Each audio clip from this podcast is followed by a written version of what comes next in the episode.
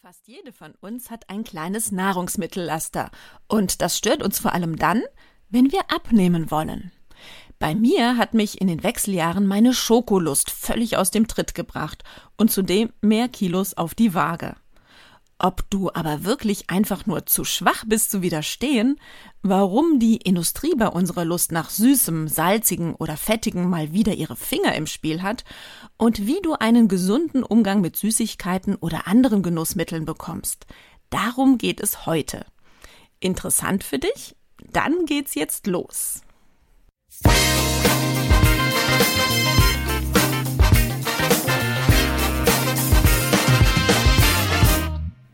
Das ist euer Podcast für die Frau 40 plus. Hier geht es ums Abnehmen oder Gewicht halten, um die Wechseljahre Darmgesundheit und Achtsamkeit.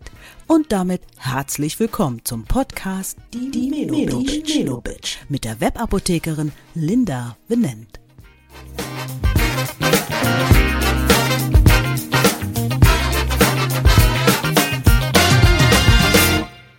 Heute mit der Folge wie du einen normalen Umgang mit Süßigkeiten schaffst. Drei einfache Tipps für deine Umsetzung. Ich nehme es mal direkt vorweg. Mein Umgang mit Schokolade und allem, was süß ist, war früher alles andere als gesund. Aber mein Gehirn wollte es einfach nicht anders. Ich konnte also nichts dafür, musste dies schmerzlich begreifen und mir andere Wege suchen, statt mir den Massenkonsum an Schokolade einfach nur zu verbieten. Heute kann ich den 7. Juli wirklich feiern. Der 7. Juli ist nämlich der Tag der Schokolade und ich liebe sie nach wie vor. Nur eben anders. Unser Gehirn ist ein Meisterwerk. Ich denke, darüber sind wir uns alle einig, auch wenn wir nicht jeden Tag darüber nachdenken, wie toll unsere Abläufe im Gehirn sind, wie toll wir sind. Aber unser Gehirn ist auch ein sehr sturer Teil von uns, der sich durch unsere Einfälle und Ideen, die wir haben, nicht so schnell aus dem eigenen Fahrwasser bringen lässt.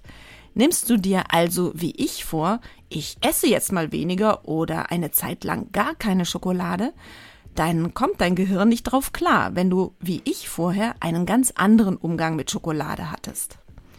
Natürlich spielt da auch der Insulinspiegel eine Rolle und eine Menge anderer Hormone, aber unser Gehirn sollten wir bei solchen oder ähnlichen Vorhaben einmal ganz genau vorher scannen, um zu wissen, wie wir die Chefin im Haus sein können, also in unserem Körper, und nicht von unserem Gehirn überstimmt werden. Bei unserem Superhirn haben wir es da gleich mit mehreren Mechanismen zu tun. Unser Gehirn speichert gerne Dinge, Situationen, Emotionen und Gewohnheiten ab. Dafür ist es da. Und es ist ja auch irgendwie ganz schön, wenn wir in bestimmten Situationen ganz genau wissen, was auf uns zukommt und wir mit Automatismen reagieren können, weil wir diese Situation kennen und bereits Lernprozesse hatten. Am besten funktionieren wir dabei, wenn wir unter einer gewissen Anspannung stehen, wenn uns also unsere Stresshormone wie von ganz alleine handeln lassen. Dabei rede ich jedoch von einer Art der Anspannung, die uns nicht gleich in absoluten Stress versetzt. Und hier liegen Anspannung und Stress ganz nah beieinander. Stress ist etwas, was ich für dich nicht individuell definieren kann. Denn Stress empfindet ja jeder anders. Stresst es dich, schon zwei Termine am Tag unter einen Hut zu bekommen, oder blühst du geradezu auf mit einem vollen Terminkalender, den du ganz souverän an einem Tag abarbeitest? Zwei Freundinnen von mir sind genau so. Keiner von beiden könntest du den Terminplan der anderen zumuten. Während die eine mit einer an sich aneinanderreihenden Terminflut total gestresst wäre, würde die andere eher Stress aufgrund Langeweile bei nur ein oder zwei Terminen am Tag empfinden. Bei der Frage nach unserem Stresslevel müssen wir zusätzlich auch noch umdenken. Weg vom alleinigen Zusammenhang mit Berufs- und Alltagssituationen. Stress kann auch entstehen bei Schicksalsschlägen, bei Einsamkeit oder Langeweile, auch eine Diät kann dir Stress bereiten, da eine typische Diät mit einer gewissen Art von Einseitigkeit arbeitet. Diäten geben dir vor, was du zu tun und zu lassen hast. Womöglich sollst du Kalorien zählen, auf dein Lieblingsessen verzichten, mehr Sport machen oder, wie in meinem Fall, auf Süßigkeiten verzichten. Das bereitet Stress, auch wenn du ihn nicht direkt wahrnimmst. Es kann aber auch genauso der Nachbarshund sein, der ständig am Gartenzaun patrouilliert und deine Katze fixiert. Oder die unangenehme Begegnung beim Einkaufen, über die du dich total geärgert hast. Es können auch deine Kinder oder andere Menschen sein, über die du dir Sorgen machst. Schlechte Nachrichten in der Tagesschau oder sogar die Wohnung, in der du wohnst, weil du sie nicht oder nicht mehr als dein Zuhause betrachten kannst. Es geht also um eine ganz grundsätzliche innere größere Anspannung, die bei jeder von uns ganz individuell anders sein kann und durch die unterschiedlichsten Dinge auf ganz unterschiedliche Level gebracht wird. Und hier kommt die Rücksichtslosigkeit und gleichzeitig Großartigkeit unseres Gehirns zum Tragen. In meiner Folge zu gesunde Ernährung Genuss oder Muss hatte ich dir schon über das Dopamin erzählt die Dopaminausschüttung als Belohnung für uns. Dieses Belohnungssystem durchs Essen haben wir unseren Vorfahren aus der Steinzeit zu verdanken. Damit bei ihnen das Überleben gesichert wurde, wurde die Essensaufnahme nicht nur mit dem Stillen des Hungers, sondern direkt auch noch mit einer Dopaminausschüttung in unserem Gehirn verknüpft. Essen macht glücklich, ruft uns daher unser Gehirn ganz laut zu, wenn uns nach Beruhigung, Belohnung oder Glück der Sinn steht. Und wir essen daher gerne in unseren Stresssituationen, die wie gesagt nicht nur aus unserem stressigen Alltag entstehen können.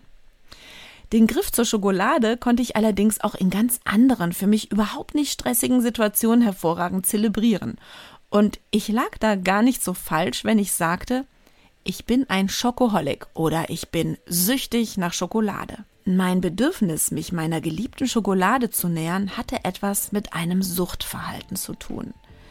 Wenn ich hier von Schokolade spreche, dann kannst du das übrigens beliebig austauschen in eine andere Süßigkeit oder in etwas Salziges oder in fettiges Essen. Einfach in jedes Nahrungsmittel, von dem du nicht so leicht die Finger lassen kannst. Das Prinzip ist nämlich das gleiche. Gedächtniszellen in unserem Gehirn bringen bestimmte Reize sofort mit dem Bedürfnis nach Befriedigung in Verbindung. So wie zum Beispiel auch bei einem Raucher bei dem es uns vielleicht viel leichter fällt, sein Verhalten als ein Suchtverhalten zu beschreiben. Denn auch bei ihm könnten wir beobachten, dass die Zigarette nach dem Frühstück sein muss. Sie gehört zum Frühstück quasi dazu. Dann vielleicht die nächste mit den Kolleginnen beim ersten Kaffee, in der Frühstückspause, in der kleinen Raucherecke. Auch das Bier schmeckt besser mit Zigarette. Und wenn die Kinder erst einmal im Bett sind, dann wird auch noch eine angesteckt. Raucher verknüpfen ihre Zigaretten zum größten Teil an Situationen oder Gegebenheiten. Und geht es dann um Raucherentwöhnung, dann wird zwar auch der körperliche Nikotinentzug behandelt mit Nikotinkaugummis oder Nikotinpflastern, aber viel wichtiger ist es, die jeweilige Zigarette von der jeweiligen Situation zu entkoppeln. Und so funktioniert es auch mit unserem von uns auserkorenen Suchtnahrungsmittel. Es muss also nicht der Stress sein, der uns zum Essen greifen lässt, es können in unseren Augen viel, viel harmlosere Dinge sein. Wir verknüpfen bestimmte Situationen, Menschen, Gerüche, Orte in unserem Gehirn auf unserer Festplatte mit Essen. Alleine die nächste Begegnung oder gar Konfrontation mit diesen Dingen lösen in uns bereits ein Verlangen aus. Da funktioniert unser Gehirn einfach 1a und zeigt unser echtes Suchtpotenzial. Leider lässt sich unsere Festplatte nicht so einfach löschen. Sie stürzt auch nicht all ebenso ab wie bei einem Computer. Unsere Verknüpfungen zwischen Situationen, Emotionen, Gerüchen mit bestimmten Nahrungsmitteln bleiben uns ein Leben lang erhalten. So können dich zum Beispiel auch aus der Kindheit schon längst vergessene Gerüche wieder in deinem Ich esse dies oder das nicht vorhaben zum Straucheln bringen. Bei mir war es lange, lange mein Fahrtweg nach Hause, der mich abends an einer Bäckerei vorbeiführte. Meine Festplatte hatte abgespeichert, hier gibt es diese wundervollen Teilchen, die mit Quark gefüllt sind und bei denen der zarte Blätterteig meistens noch warm war. Mit Puderzucker bestreut, so wunderbar süß auf der Zunge. Okay, ich stoppe jetzt hier einmal. Also alleine das um die Ecke biegen und der Anblick der Bäckerei nach einem langen Arbeitstag ließen meine Magensäfte tanzen. Bis, naja, so lange, bis ich mir meiner abendlichen Sucht endlich einmal bewusst wurde. Meine Lust auf diese Teilchen ist zwar immer noch da, meine Festplatte funktioniert da sehr gut, aber ich parke nun woanders und fahre abends nicht mehr an der Bäckerei vorbei. So nebenbei bemerkt, das morgendliche Vorbeifahren war nie das Problem. Der andere Parkplatz war übrigens von mir nicht bewusst gewählt worden, sondern er hatte sich beruflich so ergeben, da näher an meiner Apotheke. Daher wurde mir auch erst durch diesen anderen Fahrtweg mein früheres Suchtverhalten bewusst. Man nennt dieses Verhalten auch den emotionalen Hunger.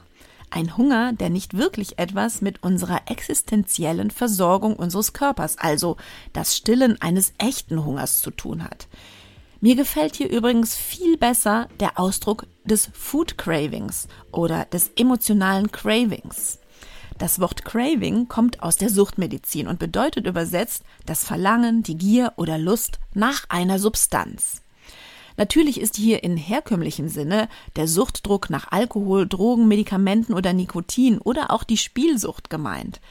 Leider werden unsere Nahrungsmittel nicht in der Suchtmedizin mit eingeordnet so sollte man es wirklich sagen, leider. Denn unsere Lebensmittelindustrie wird dadurch vieles erlaubt oder man lässt ihr zumindest vieles durchgehen, obwohl so manches Nahrungsmittel aus suchtmedizinischem Blickwinkel eigentlich als Droge bezeichnet werden müsste. Und damit bin ich auch schon mittendrin in der anderen Form des Craving, nämlich dem chemischen Craving, also unserer Lust aufgrund der Zusammensetzung der Nahrungsmittel. Neben unseren auf der Gehirnfestplatte abgespeicherten Gewohnheiten müssen wir uns eben noch zusätzlich mit den Großen und Mächtigen rumschlagen. Mit den Großen und Mächtigen aus der Lebensmittelindustrie, die uns zum chemischen Craving bringen. Ganz ehrlich?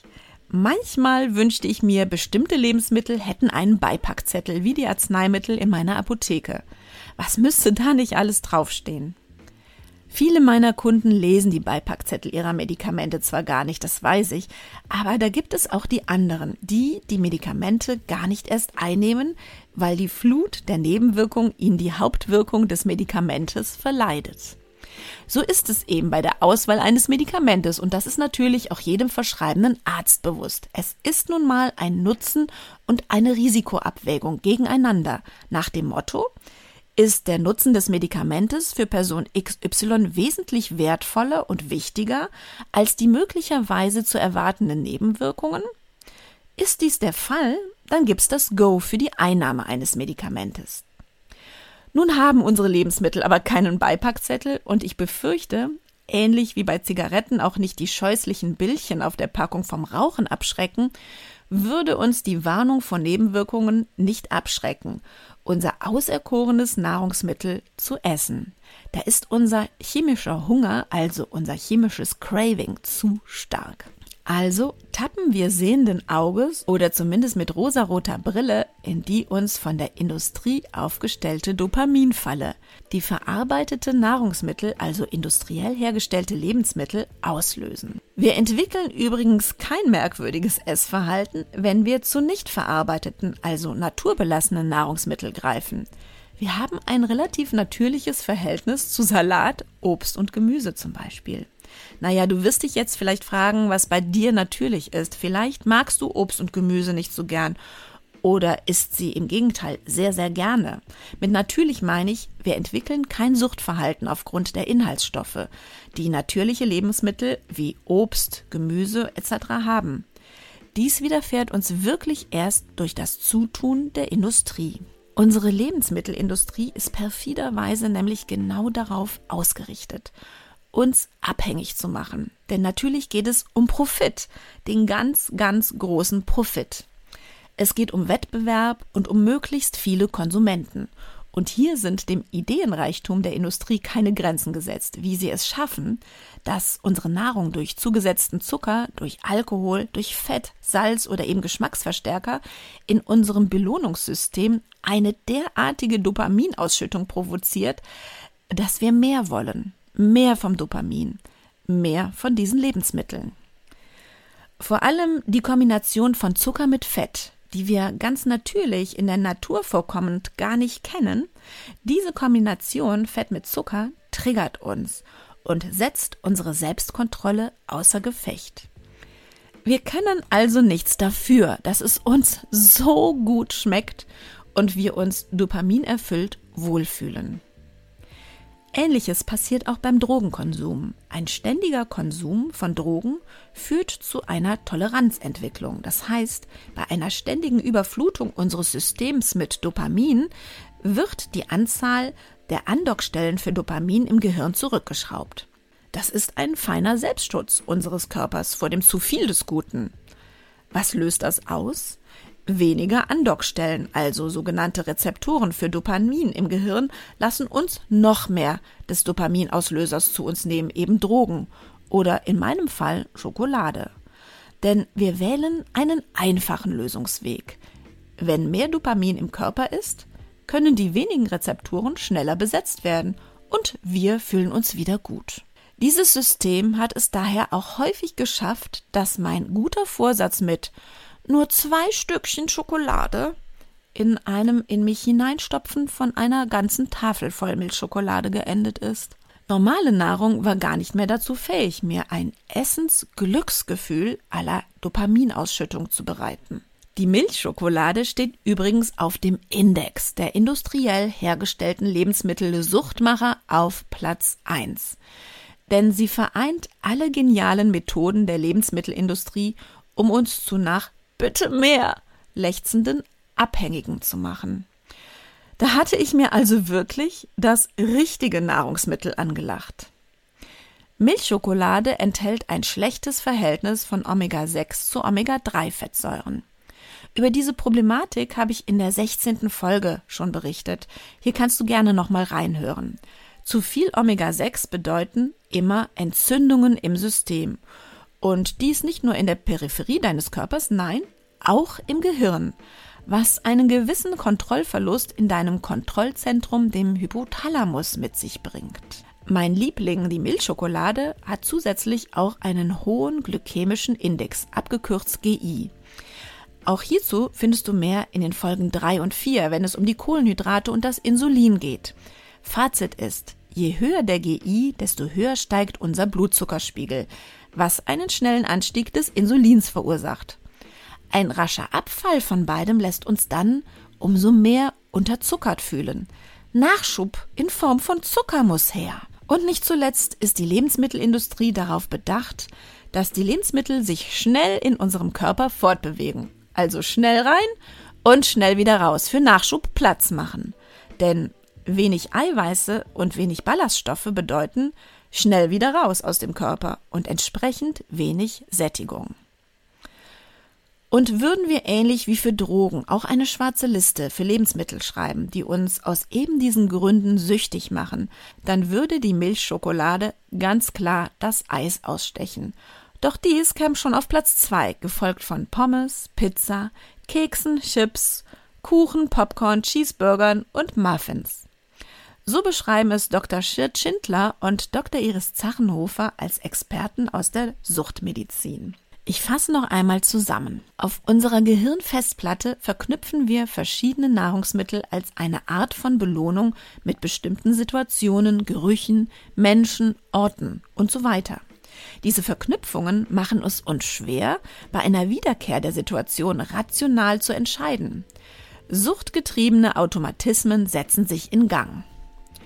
Dieses Suchtgedächtnis bleibt ein Leben lang bestehen. Schlimmer noch, es bekommt zusätzlich Schützenhilfe von unserer Lebensmittelindustrie, die unsere vermeintlichen Bedürfnisse geradezu ins Unermessliche befeuern. Unsere Industrie nutzt hierfür vor allem ein schlechtes Verhältnis von Omega-6 zu Omega-3-Fettsäuren, Zusatzstoffe mit einem hohen glykämischen Index und befeuert die schnelle Verteilung im Körper durch das Weglassen von Ballaststoffen und Eiweiß. Wir sind dadurch in zwei Systemen gefangen und können uns vor dem emotionalen und chemischen Craving nur ganz schwer wehren. Ich sollte an dieser Stelle nach der Zusammenfassung dich vielleicht mal kurz beruhigen. Du bist diesem System nicht ganz so willenlos ausgeliefert, wie es scheint. Es wäre also jetzt falsch zu resignieren und zu sagen, siehst du, wusste ich doch, ich kann halt nichts dafür. So habe ich mich übrigens auch lange beruhigt. Mit den Worten, ist halt so. Ist aber ja auch mein einziges kleines Laster, die Schokolade. Na ja, bis die Waage eben nicht mehr so freundlich sein wollte, wie ich mir das so vorstellte. Im Endeffekt ist die Erkenntnis, dass wir auch mit bestimmten Nahrungsmitteln einer Suchtspirale folgen, schon fast etwas Tröstliches. Wir sind mit uns selber nicht mehr so unnachgiebig. Wissen wir doch nun endlich, dass es nicht unser fehlender starker Wille, unser zu schwach sein oder unser Unvermögen ist, dass wir immer wieder scheitern bei unserem Vorhaben, unsere Ernährung zu verbessern. Wir werden manipuliert von unserem Gehirn und von der Industrie. Und diese Erkenntnisse sind schon einmal der erste Weg zur Veränderung und für deinen Erfolg etwas an dem System zu ändern. Auch ich bin drei wichtige Schritte gegangen, um einen gesunden Umgang mit Schokolade zu bekommen.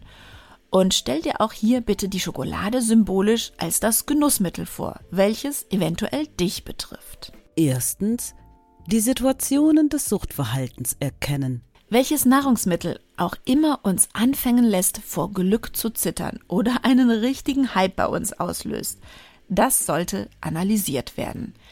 In welchen Situationen benötigen wir dieses Stück zum Glück? Lassen sich diese Situationen umgehen? Kannst du in dieser Situation eine andere Belohnung zulassen? Und damit kommen wir auch direkt zu Punkt 2. Zweitens, das Belohnungssystem umpolen. Halte einen Ersatz für dein Suchtmittel bereit. Dies muss nicht unbedingt Essen sein, sondern du kannst die Dopaminausschüttung auch durch andere Dinge hervorrufen. In meinem Fall funktionierte es jedoch mit dunkler Schokolade. Drittens, keine Suchtmittel mehr kaufen. Der beste Weg, mein Suchtverhalten zu unterbinden, war, mein Suchtmittel Milchschokolade nicht mehr im Haus zu haben. Du kannst jemanden, der süchtig nach etwas ist, nicht auf kompletten Verzicht setzen und ab und an ein paar Krümelchen des Suchtmittels vorsetzen. Also, das funktioniert nicht. Meine Schokoladenexzesse beweisen das. Es war mir nicht möglich, ganz rational zu beschließen, im Kühlschrank liegt die Schokolade und ich esse nur zwei Stücke von ihr. Das klappte zumindest in den Anfängen nicht und es klappt schon gar nicht, wenn du Punkt 2 übersprungen hast deinen gesünderen, aber genauso akzeptablen Ersatz zu finden.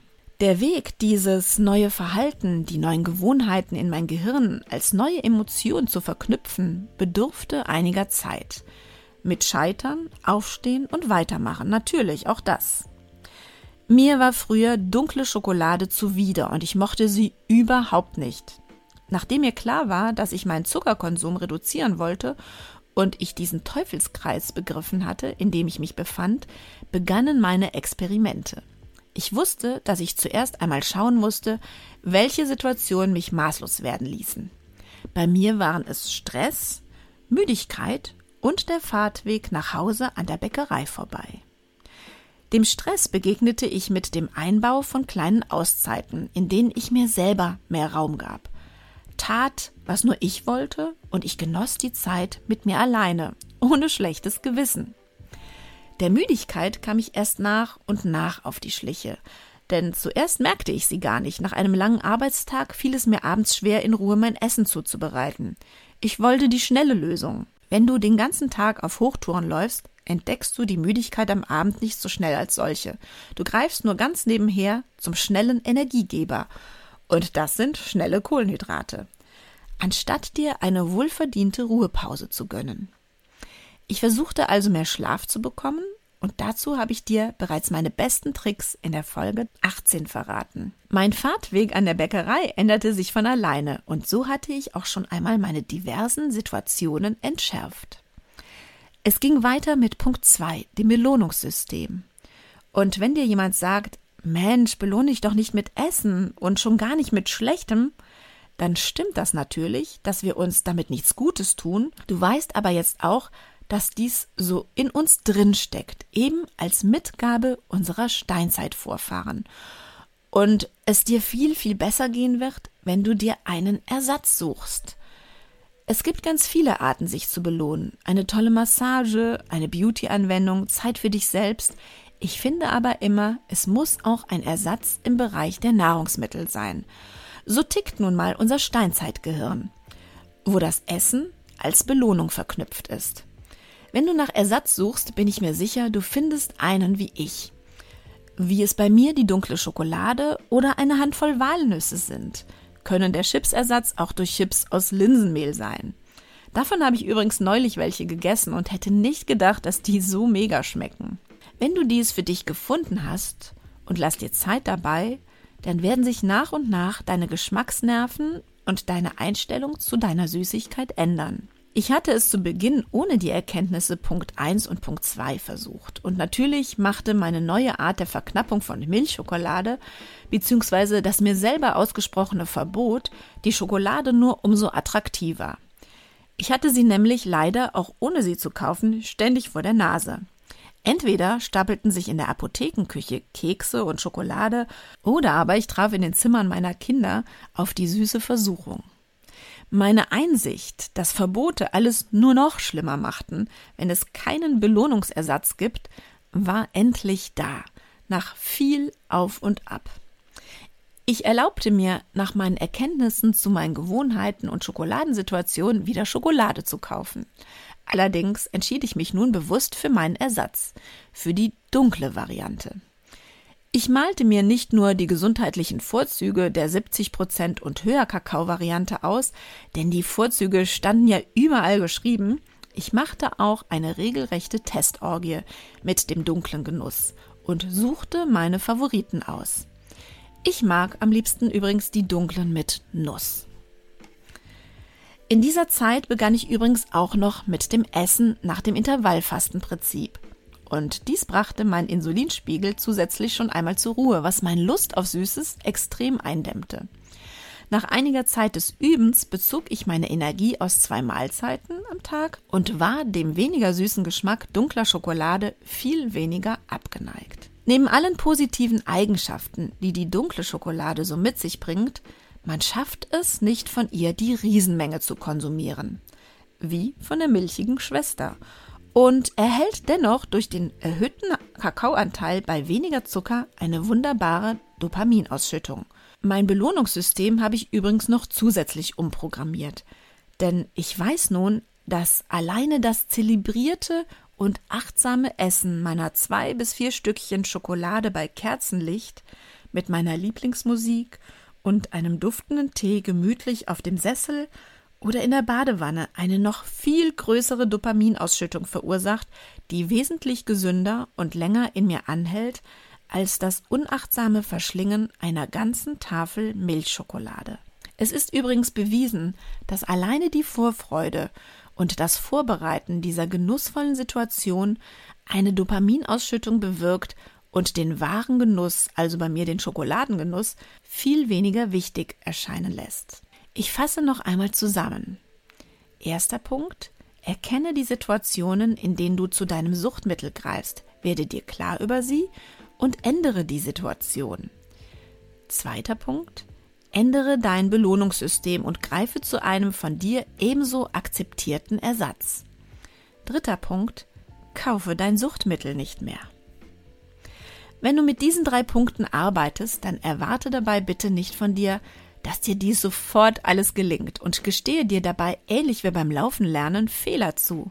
Hinfallen, aufstehen, weitermachen. Und nimm deine Fehler auch nicht als Ausrede, nicht noch einmal von neuem dein Vorhaben umzusetzen. Ich hoffe, du weißt auch noch, dass es Zeit und Übung braucht, deine neue Belohnung zur emotionalen Gewohnheit fest in dein Gehirn einpflanzen zu können. Eine Übung hierzu werde ich dir schon nächsten Mittwoch vorstellen, also einmal so ganz außer der Reihe vom sonstigen wöchentlichen Rhythmus. Aber mir ist es wichtig, dich da zu unterstützen. Im Laufe der Woche gibt es also ein kleines Special als Anhang zu dieser Folge. Mit einer sogenannten Essensmeditation kümmern wir uns direkt zusammen um dein achtsames Essen.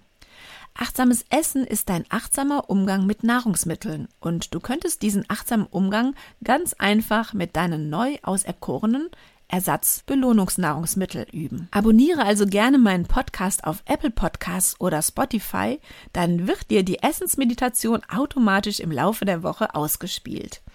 Du brauchst für diese Meditation nur ein unverarbeitetes, mundgerechtes Nahrungsmittel. Gerne eins, was du besonders gerne magst. Das kann eine Cocktailtomate sein, eine Nuss, eine Traube, ein Stück Apfel.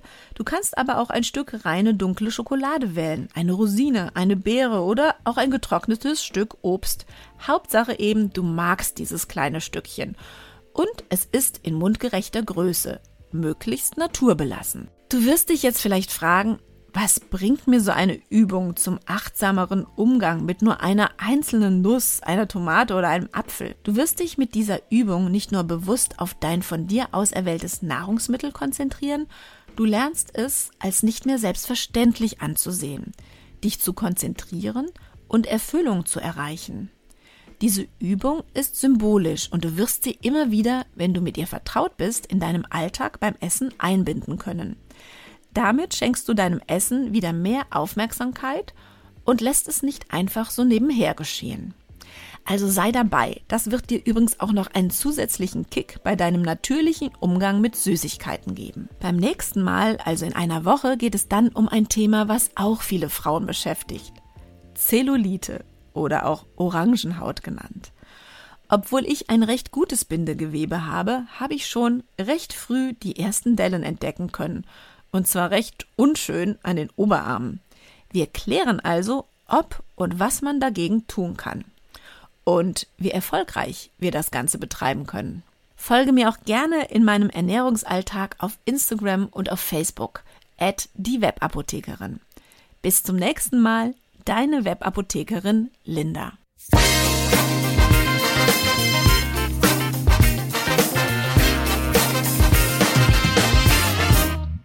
Das war der Podcast Die Menobitch. Fortsetzung folgt.